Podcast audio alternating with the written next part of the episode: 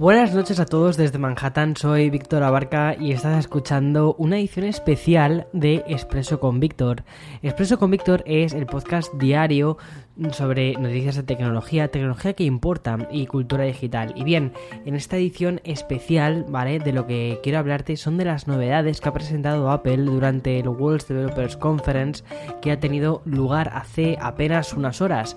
Y bien, quizás el evento de hoy no acapare grandes titulares en la presentación de ningún producto, cosa que sí que quizás he echado de menos. Sin embargo, contamos con nuevos sistemas operativos y con nuevas funcionalidades en todo ellos, desde el iPhone hasta el Mac y también, por supuesto, pasando por el iPad y el Apple Watch. Así que espero que te hayas preparado un expreso porque allá vamos. Bien, no ha sido una presentación grande, gigante, sin embargo, sí que han presentado cosas para mejorar nuestra calidad de vida principalmente. De hecho, dos de las palabras que más veces ha repetido Craig Federici durante la presentación han sido compartir y privacidad. Y por aquí es por donde han ido muchísimos de los cambios que han presentado. Así que allá voy con este resumen tan particular sobre las cosas que ha presentado hoy Apple. Voy a empezar con el primero, con el iPhone, ¿vale? Y es que probablemente una de las cosas más interesantes que han presentado ha sido el sistema de reconocimiento de texto en imágenes. Bien, esto ya lo, ya lo teníamos con aplicaciones sobre todo de terceros, que eran aplicaciones de OCR, pero lo que ha decidido hacer Apple con esto ha sido ir un poquito más allá y nos va a permitir leer el texto que aparece en una foto y extraer la información de ese texto. Lo hará mediante toda la inteligencia que tiene el dispositivo, algoritmos y un montón de historias más. Pero bueno, imagínate, ¿vale? O sea, ejemplos reales. Em, una pizarra, eh, están ahí todos los apuntes, le haces una foto y boom, ya tienes los apuntes en una foto. Pero seleccionas esas palabras, ¿vale? Y entonces pasarían los apuntes a limpio. Además que una cosa que me, me ha llamado muchísimo la atención ha sido que, por ejemplo, los signos tipo, bueno, los, los, puntos y las flechas y todo esto, pues también los reconoce. También reconoce los números de teléfono y además crea una especie como de texto enriquecido. Es decir, si haces clic, mm, o sea, tienes una imagen de un texto, de un, número de teléfono, imagínate un post-it, alguien te deja un post-it con un número, haces una foto de ese post-it y em, ese número, ¿vale? Pasa a ser mm, no un conjunto de letras, sino un elemento sobre el que puedes hacer clic, ¿vale? Y, de ese modo llamar a ese número. Bien, luego otra funcionalidad que yo creo que voy a sacarle muchísimo por hecho ha sido eh, FaceTime. FaceTime eh, mejora en dos cosas que me parecen muy interesantes. La primera es planificar llamadas al estilo de Microsoft Teams o Google Meets. Pero además estas, a estas reuniones, ¿vale? Se le van a poder sumar otros usuarios que no sean de, de mm, la plataforma de Apple. Es decir, vas a poder invitar también a esta llamada a gente que tenga Windows y también gente que tenga Android. Y estas llamadas van a estar encriptadas de lado a lado. Y otra cosa que también me parece muy interesante de FaceTime es que mediante unos nuevos algoritmos se van a centrar en la voz de la persona que está hablando. Entonces, si hay ruido alrededor, ¿vale? Van a enfocarse directamente en, en la voz. Y bueno, y ya un pequeño detalle, también tienen el efecto este de desenfoque que a veces se consigue con algunas imágenes de bueno, cuando utilizas la cámara eh, trasera o frontal y pones el efecto em, retrato. Bueno, pues vamos a tener también el modo retrato, pero en FaceTime. Tengo mucha curiosidad por ver cómo hace esto, porque me imagino que todo va a ser por algoritmos, ya que únicamente está utilizando la cámara frontal, por ejemplo, en el caso de los Mac, que es solo una cámara, y a ver cómo queda eso. Y bueno, eh, también tenemos eh, algunos cambios en el resto de, de, iOS, pero no van a ser cambios visuales o cambios tan grandes como sí que tuvimos el año pasado. Es decir, cambios, digamos, como quien dice que afectan al sistema operativo pero sí que vamos a tener algunos cambios que van a afectar a la hora de eh, cómo vamos a ver las notificaciones y también el uso que hagamos de ellas. Así, por ejemplo, las apps que vemos mm, más habitualmente, por ejemplo, las conversaciones que tenemos con nuestros amigos, ya sean en iMessage o en WhatsApp, ¿vale? Que son aplicaciones que suelen que solemos utilizar con frecuencia y que además solemos interactuar con esas personas. Pues bien, estas notificaciones van a aparecer agrupadas en la parte superior de eh, las notificaciones, ¿vale? Del, menú de notificaciones o del centro de notificaciones, que es como se llama exactamente. Bueno, el resto de notificaciones que solemos pasar de ellas, por ejemplo, cuando te sale una notificación sobre um, tienes que meditar o tienes que ir a hacer ejercicio, ¿sabes? La aplicación de coach que tengo, que siempre, siempre, todos los días me escriben para decirme que tengo que entrenar y mm, paso de, hacerle caso. Bueno, pues todo ese tipo de cosas irían bajando eh, puestos en la lista y al final terminarían, bueno, pues convirtiéndose en una especie de, mm, pues agruparían todas ellas y al final del día lo que harían sería crear una especie de boletín y yo únicamente lo que tendría que hacer es revisar aquellas notificaciones que he ignorado durante todo el día y quizás alguna pueda ser interesante. Y las que no sean interesantes directamente desde ahí pues digo mira no me notifiquéis más de esto porque es que al final es una tontería que me lo estoy que me lo estéis eh, constantemente advirtiendo bien y además otro cambio han sido las vistas. Eh, Apple ha decidido llamar a esto focus. No sé exactamente no he visto la documentación de cómo lo van a llamar en, en español pero para que te hagas una idea son perfiles. Estos perfiles lo que te permite es cambiar entre un perfil de trabajo o, por ejemplo, uno de deporte o uno de estar en casa o de relajación. Puedes crear el perfil que tú quieras, ¿vale? Son personalizables. Y de este modo, eh, las notificaciones que te llegan cuando estás en el perfil de trabajo no son las mismas que te llegarían cuando estás, por ejemplo, en el perfil de, de casa o de relajación. Y lo mismo, ¿vale? Que aquí han ido un paso más allá con las aplicaciones que ves en la home screen. Es decir, se va a crear una especie de pantalla de entrada, una pantalla principal, ¿vale? En el que vas a tener aplicaciones seleccionadas que tú has seleccionado en función del perfil. Entonces, cuando estés en el perfil, por ejemplo, trabajo, vas a tener aplicaciones, pues yo que sé, de mensajería pero laboral. Vas a tener Slack, vas a tener LinkedIn, vas a tener, bueno, este tipo de apps, ¿vale? Que, que te sirven para tu día a día en el trabajo y se van a esconder los videojuegos o se van a esconder aplicaciones tipo Instagram.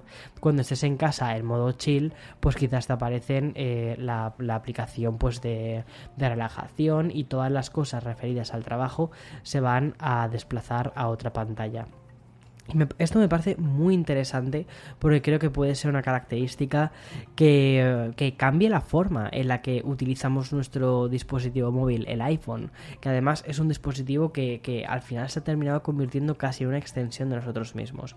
Pero bueno, como dije en el vídeo que he publicado hace nada, unos minutos en YouTube, tampoco me quiero alargar demasiado en contarte qué cosas tiene cada nuevo sistema operativo, porque aunque no son cambios gigantes, dentro del sistema operativo. No cambia radicalmente o a nivel visual nada, pero sí que son como pequeños cambios en varias cosas que yo creo que sí que se van a terminar viendo o sí que vamos a terminar utilizando en nuestro día a día, que eso es quizás lo, más interesante.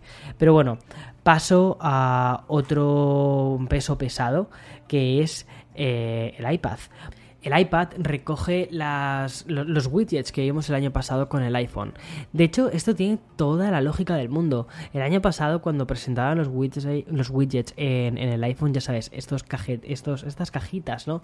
Em, que puedes ir colocando en, todo, en toda la parte de, iOS, en, tu iPhone y tal, y que suelen ser, em, suelen ser información de algunas aplicaciones, es información que está dentro de la aplicación y se te muestra de una forma muy visual bueno, pues estos, estos cajetines de información que eran súper interesantes en el iPhone, no los vimos en el iPad.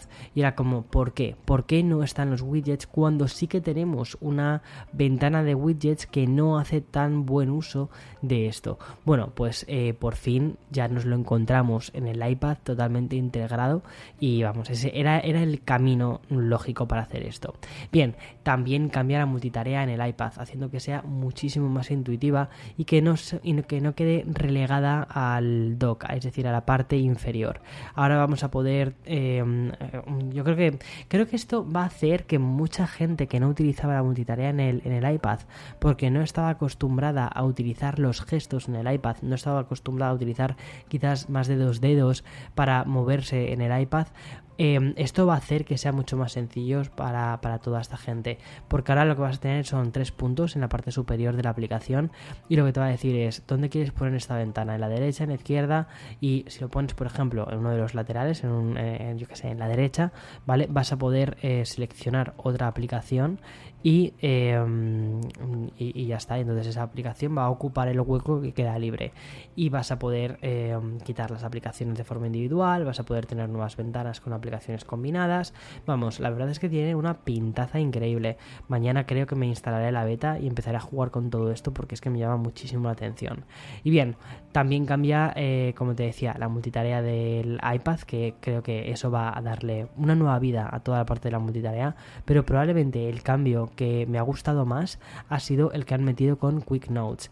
Quick Notes es una actualización de la libreta de, la, de la app de notas que necesitaba de verdad esta especie como de, de mm, refresco, porque ya tanto la app de notas como la app de recordatorios, aunque hace no mucho le hicieron un lavado de cara, creo que necesita eso, no un lavado de cara, sino añadir funcionalidades. Y eso es lo que han hecho con esto.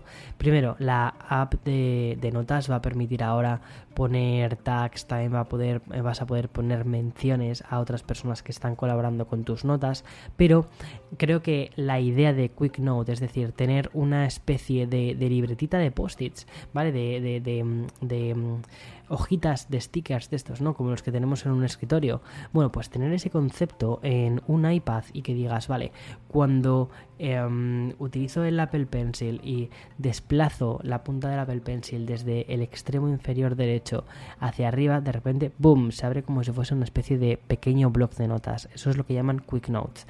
Y con el Apple Pencil puedes dibujar, puedes escribir lo que te dé absolutamente la gana y además se van a poder hacer búsquedas eh, dentro de ese texto que has escrito a mano. También vas a poder pasar ese texto a mano a, bueno, pasarlo a limpio, a, a, mecanografía, ¿no? Y mm, también si apuntas un número de teléfono vas a poder utilizarlo como si fuera una especie de texto enriquecido, vas a poder pulsar sobre ese número de teléfono y directamente vas a llamar. Y mm, esta mm, pequeña libreta que lanzamos, además, tiene una cosa muy interesante y es que funciona también dependiendo del contexto en el que hayas lanzado esta nota. Me explico. Imagínate que lanzas esta nota cuando tienes una web de Safari, eh, o sea, en Safari abierta.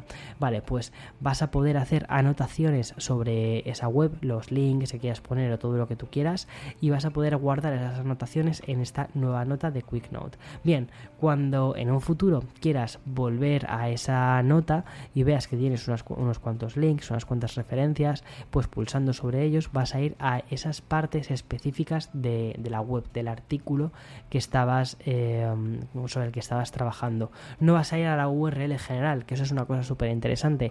Vas a ir exactamente al punto en el que habías hecho esa, esa anotación. Eso mola mucho porque da la sensación de que la web cada vez se va convirtiendo más en, un espacio casi de, creación, no tanto de mm, consumo, sino también de creación, sobre el que puedes eh, trabajar trabajar encima y eso mola muchísimo.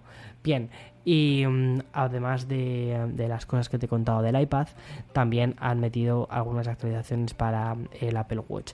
La actualización del Apple Watch, debo decir que con Watch OS 8, que es la nueva que han presentado, no es tan grande como por ejemplo la que vimos el año pasado, la que vimos incluso la anterior.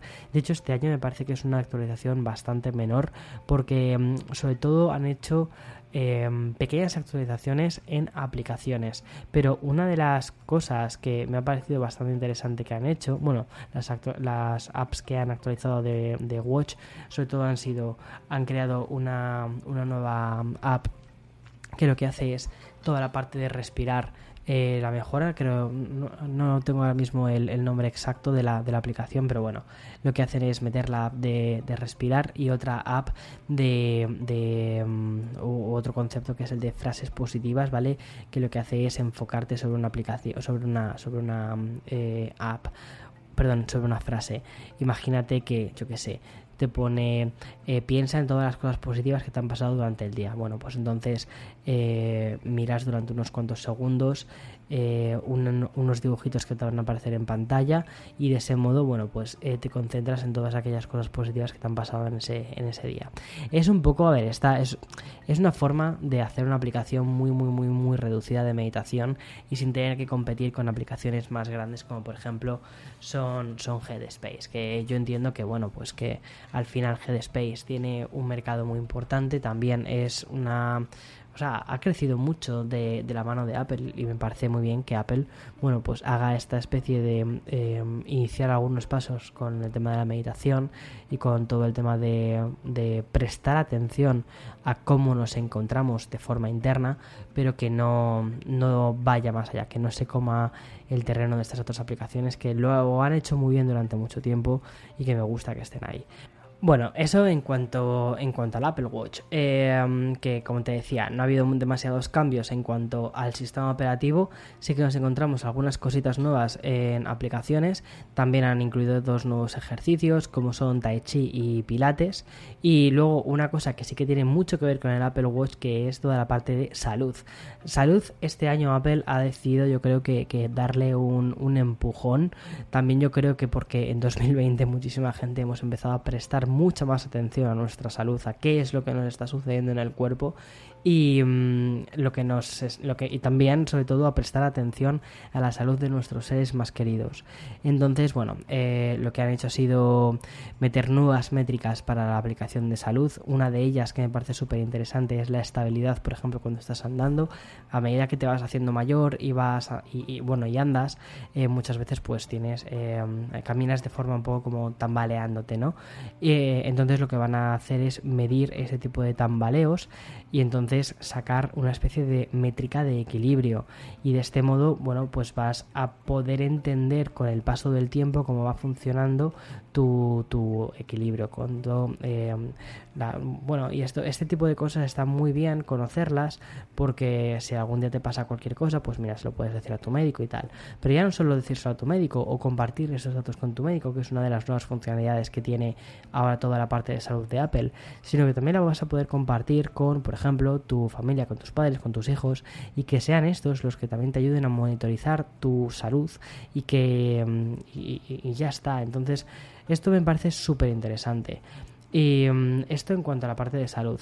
Pero después también hemos tenido otros anuncios que han sido muy interesantes, como por ejemplo que ahora el HomePod Mini va a poder eh, controlar el Apple TV y así poder pedirle a Siri que reanude una serie que estábamos viendo. Esto me parece algo que de verdad me parece totalmente natural y me sorprende que no estuviese antes. Hablando de Siri, Dos cosas interesantes.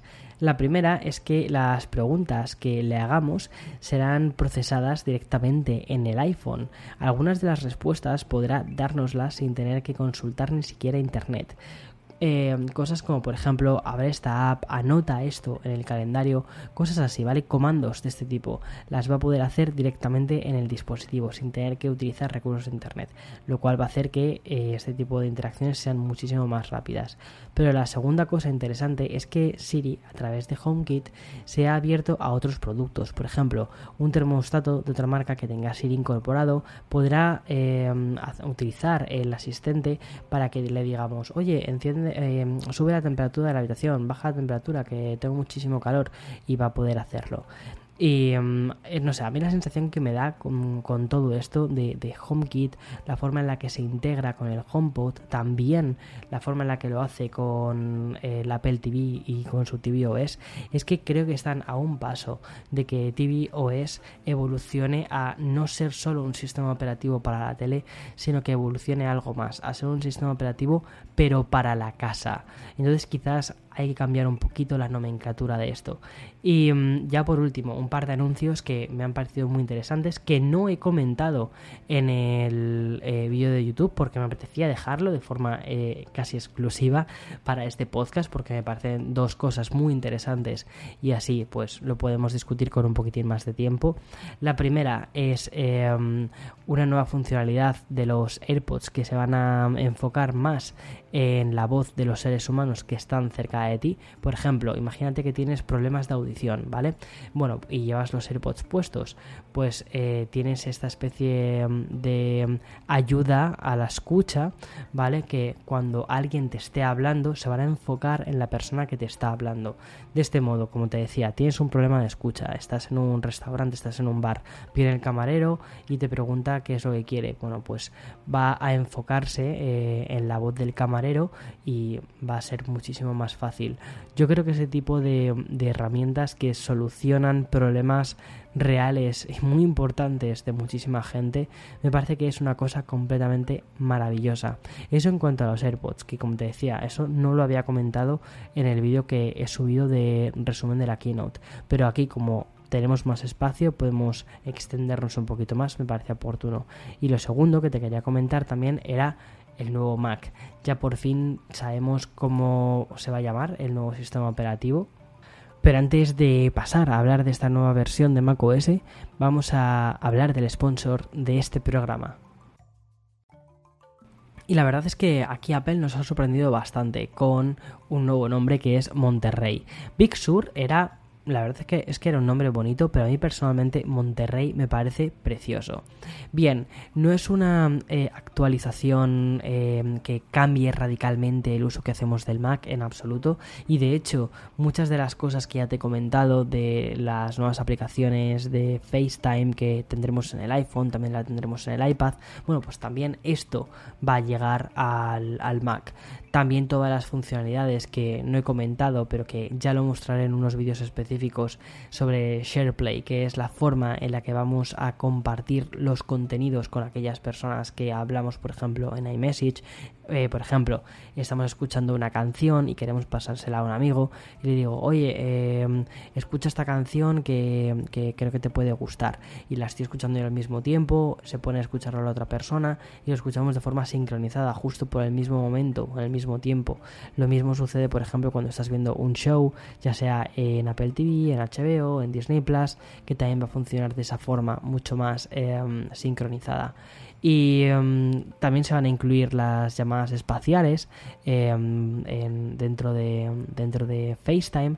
Es decir, todas estas cosas que te he ido contando dentro del resto de cosas del iPad, del iPhone, bueno, pues también van a llegar al Mac. Sin embargo, una cosa que me parece muy interesante es, primero, el, el rediseño que recibe Safari, que bueno, es un rediseño bastante bonito, sobre todo la barra de navegación queda muchísimo más limpia. Y luego otra cosa que también me parece muy interesante es la forma en la que van a trabajar de forma sincronizada el iMac, bueno, los Mac en general con los iPads. ¿Te acuerdas de la función que existía de continuity? Vale, que podíamos, por ejemplo, pasar de la aplicación de mensajes del iPad a la del Mac Em, y continuar la conversación de uno a otro. Bueno, o también te acuerdas de la función de Sidecar que presentaron hace un par de años, que a mí esa, la función de Sidecar la he utilizado un montón, que lo que te permitía era utilizar realmente tu iPad como si fuera una pantalla externa para, para tu Mac. Eh, bueno, pues ahora no vas a necesitar realmente, bueno, si lo quieres utilizar eh, como pantalla externa, lo vas a poder seguir utilizando, pero imagínate que tienes tu MacBook y luego tienes tu iPad al lado. Has hecho unos retoques fotográficos con la aplicación de Procreate en, en el iPad y estás trabajando en un documento en Word, por ejemplo, en tu MacBook. Bueno, pues puedes utilizar el teclado y el ratón o el trackpad de tu MacBook utilizarlo en tu iPad, recoger ese archivo que has creado de imagen y trasladarlo, arrastrarlo a tu Mac, como si estuviese de forma nativa, ese JPG o ese PNG dentro de tu Mac. A mí ese tipo de cosas, la forma en la que funciona todo de una forma tan, tan, tan, tan, tan sincronizada y que da la sensación de, no sé, da la sensación de que no sabes dónde empieza un producto, dónde termina otro, ¿sabes? Como que los dos productos están completamente mm, sincronizados. Es que yo creo que la, la, palabra perfecta es eso, sincronizados. Me parece fascinante. Eh, y ya está. Y luego ya como último detalle que también vas a poder hacer AirPlay a tu Mac. Sabes que los nuevos Mac pues le han metido una pantalla que es, es, muy bonita, es una pantalla retina muy bonita. Luego además los altavoces que tienen pues están bien. Pues imagínate, llegas eh, con, tu, con tu iPhone, estás escuchando una canción y bam, haces es, eh, AirPlay para que se escuche por los altavoces del Mac esa canción que estás escuchando. Vamos, que utilices al fin y al cabo tu Mac casi como un, un em, HomePod. Y bien, hasta aquí este especial. Es eh, lo que es, es especialmente tarde para mí hoy. Eh, discúlpame que haya dado tantas vueltas sobre algunos conceptos y tal, pero bueno, em, ya toca descansar, toca cerrar este especial del, de la Developers Conference. Aún así, seguiré sacando contenidos relacionados con esto porque creo que han sacado muchas, muchas, muchas novedades. Quizás son un poco complicadas de ver inicialmente porque dices, wow, no hay nada nuevo. No, no es que no haya nada nuevo, no es que hayan cambiado radicalmente el iPhone pero sí que han metido nuevas funcionalidades, han construido sobre las funcionalidades que ya existen y lo que han hecho ha sido crear, bueno, pues eh, unas cuantas actualizaciones. Es, es verdad que quizás no es tan grande como otras actualizaciones que sí que hemos tenido, sin embargo, también hay que decir que cada vez estos productos están más maduros y por lo tanto el margen de innovación o novedades que se pueden incorporar también es cada vez más costoso. Pero creo que se está llegando a un punto de eh, hacer productos y sistemas súper pulidos y que funcionen todos sincronizados entre ellos, que de verdad mm, es, realmente fascinante. Y eso es un poco lo que quiero contar en los vídeos que lanzaré durante esta semana y también la próxima sobre mm, iOS 15 para el iPhone en profundidad, iPadOS en profundidad para el, iPad y también por supuesto eh, lo haré con, con, Mac. Y hasta aquí el podcast de hoy, este especial que ha durado un poquito más, pero bueno, espero que te haya gustado, espero que te haya servido para entender un poco mejor las novedades que nos trae eh, Apple con estas nuevas actualizaciones y ya está. Hasta mañana. Chao, chao, chao.